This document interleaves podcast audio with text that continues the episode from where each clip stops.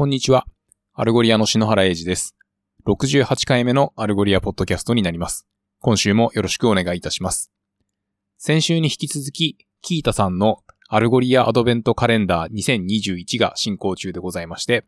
えー今週は私の方で、えー6日の月曜日から、えー12日の日曜日まで、えー7本の記事を連続で書き切った感じとなっておりまして、えーお客様とのお打ち合わせや、えーチームの定例ミーティングとえーいった時間以外は、まあ、ほとんどブログを書いているようなえー日々でございます。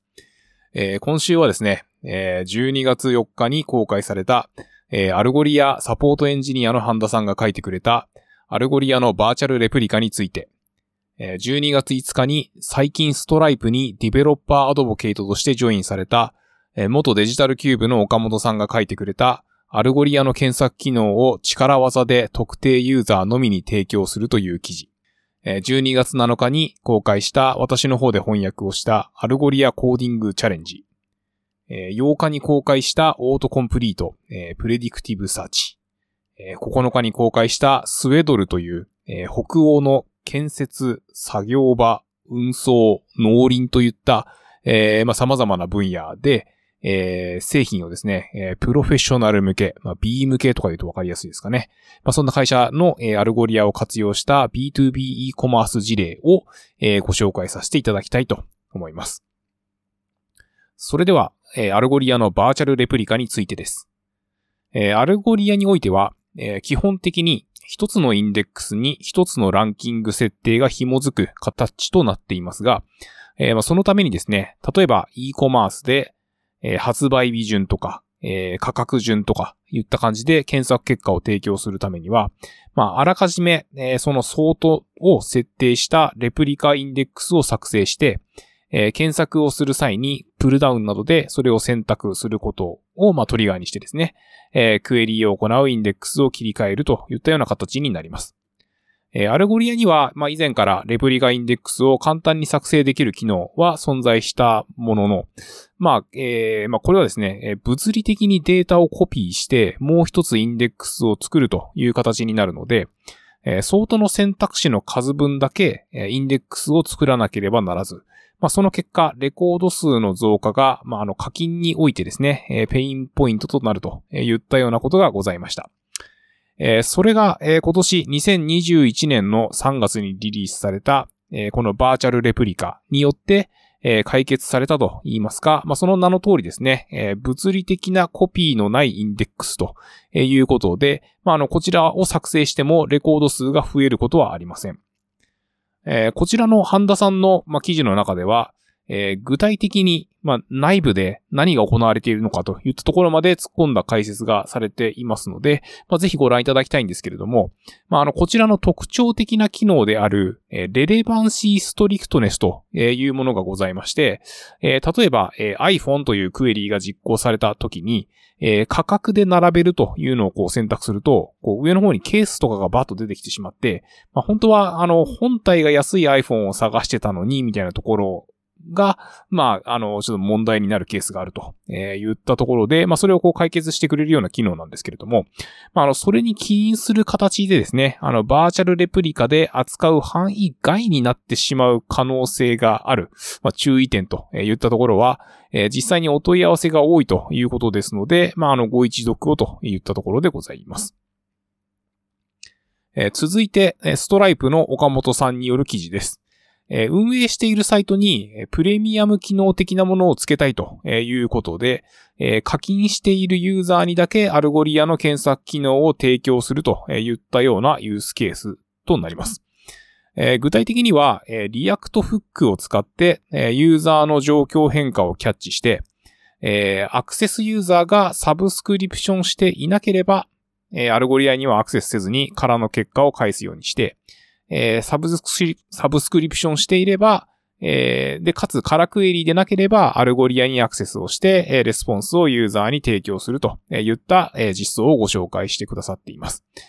えー、また、あの、検索クライアントを切り替える、えー、方法を、まあ、おまけとして、えー、そのコードも載せていただいていて、まあ、例えば、えー、無料ユーザーだったら、えー、 WordPress の API で、まあ、あの、検索結果を返すけど、えー、課金ユーザーだったら、まあ、 Algolia を使った、えー、 advanced な検索体験をと、えー、言ったような例を、えー、ご紹介してくださっています。続いて、えー、現在行われている、えー、 Algolia Coding Challenge についてです。えー、こちらは Algolia の Developer Marketing のジュリーと、え、デブレルのチャック・メイヤーが書いた、え、記事の翻訳を私の方でさせていただいたものになるんですけれども、え、日本時間の12月7日から、えー、20日の夕方まで、え、サンタさんの旅路をサポートするための、えー、まあ、 Algolia に関連するというか、まあ、あの5つの質問に対してですね、えー、提供されたデータを、まあ、検索して、えー、答えを導き出して、まあ、それをこうフォームにサブミットすると、えー、言ったような内容になっているんですけれども、まあ、そうすると、あのそれ用の Algolia Discord の、えー、サーバーにアクセスできるようになるということです。で、まあ、こちらの、あの、優勝者の景品は、えー、iPhone 13か、えー、Samsung S21 ということで、まあ、あの、そのチャレンジの内容とですね、その質問を、まあ、私の方で翻訳しておきましたので、えー、腕に覚えのある方っていうか、まあ、そんなに難しい感じでもないと思うんですけれども、まあ、あの、ぜひ、あの、ご参加くださいませ。えー、次に8日に公開した、えー、オートコンプリートに関する Algolia ブログの記事を、えー、翻訳した、えー、ものですけれども、えー、オートコンプリート、 Predictive Search、Typeahead、えー、 Autosuggest、 Autofill と。えー、まあなんか様々な、えー、呼ばれ方をする、まあこの機能ですけれども、まああの近年 AI の力もありですね、より進化していると言ったような話になります。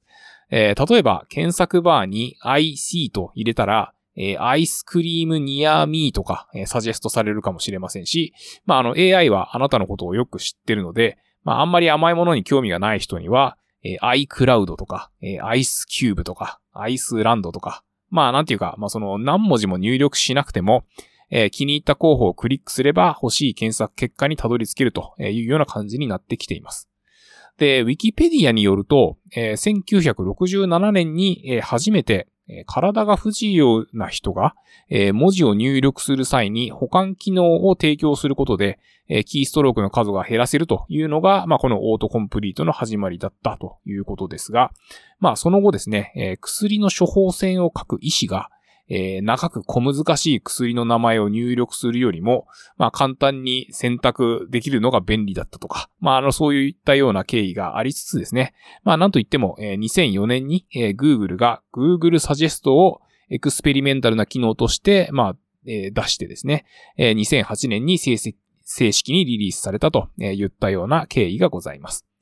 えー、これが出てきた当初はですね、まあ、ある種風変わりな印象を持った人も多くって、まあ、あの、偶然のポエムというか、まあ、あの、そういうふうに呼んだ人もいたということです。そして、まあ、現在ではですね、誰もが使う機能になったわけですけれども、まあ、その反面ですね、人々の検索リテラシーというか、まあ、あの、ところはこう、お粗末なもので、あの、みんながこう、オートコンプリートに頼りがちというふうになってきている現状がありますよと。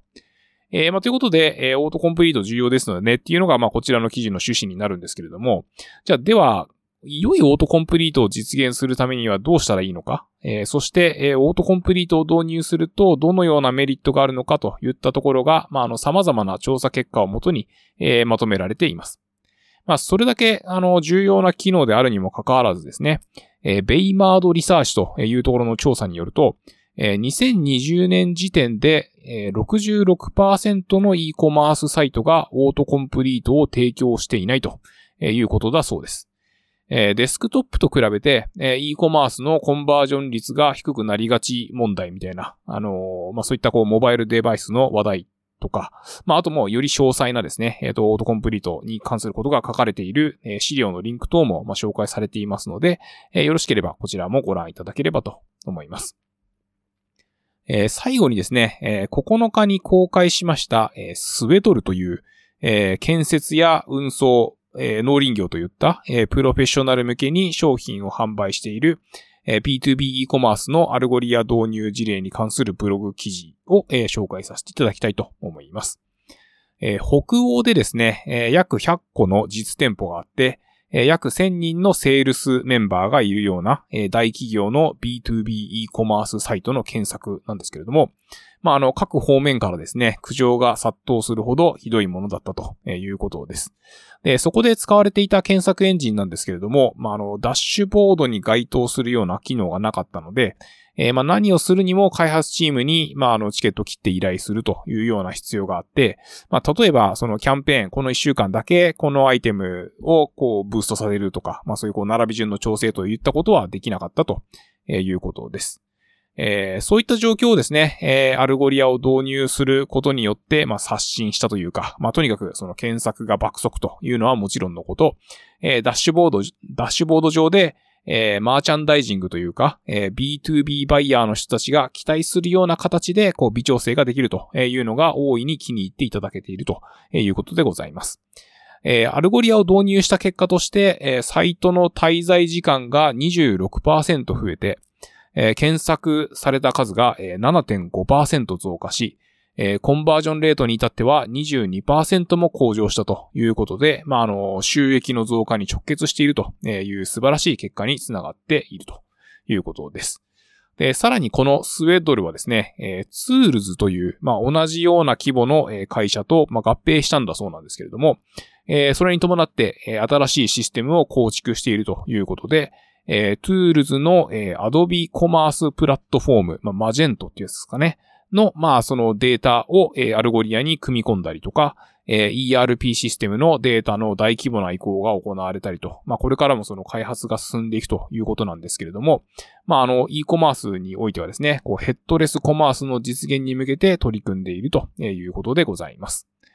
えー、B2B の e コマースはお客様ごと、まあお客様の企業ごとに、例えばそのボリュームディスカウントとかによって、えー、提供する単価を変える必要があったりとか、まああとは、えー、前回の注文を再度行うといったアクションが、まあその通常の B2C の、えー、e コマースよりも多かったりとか、まああのそういった特徴があるそうなんですけれども、えー、先週もお話しさせていただいた通りですね、えー、B2B バイヤーの方が、えー、B2C の、えー、最新のユーザー体験に慣れして死んでいるということで、まあ、よりその B2B の分野においてもですね、えー、利便性が求められる状況にあるということですので、まあ、あの、よろしければですね、あの、こちらの記事を、まあ、ご覧いただいて、えー、参考にしていただければ幸いです。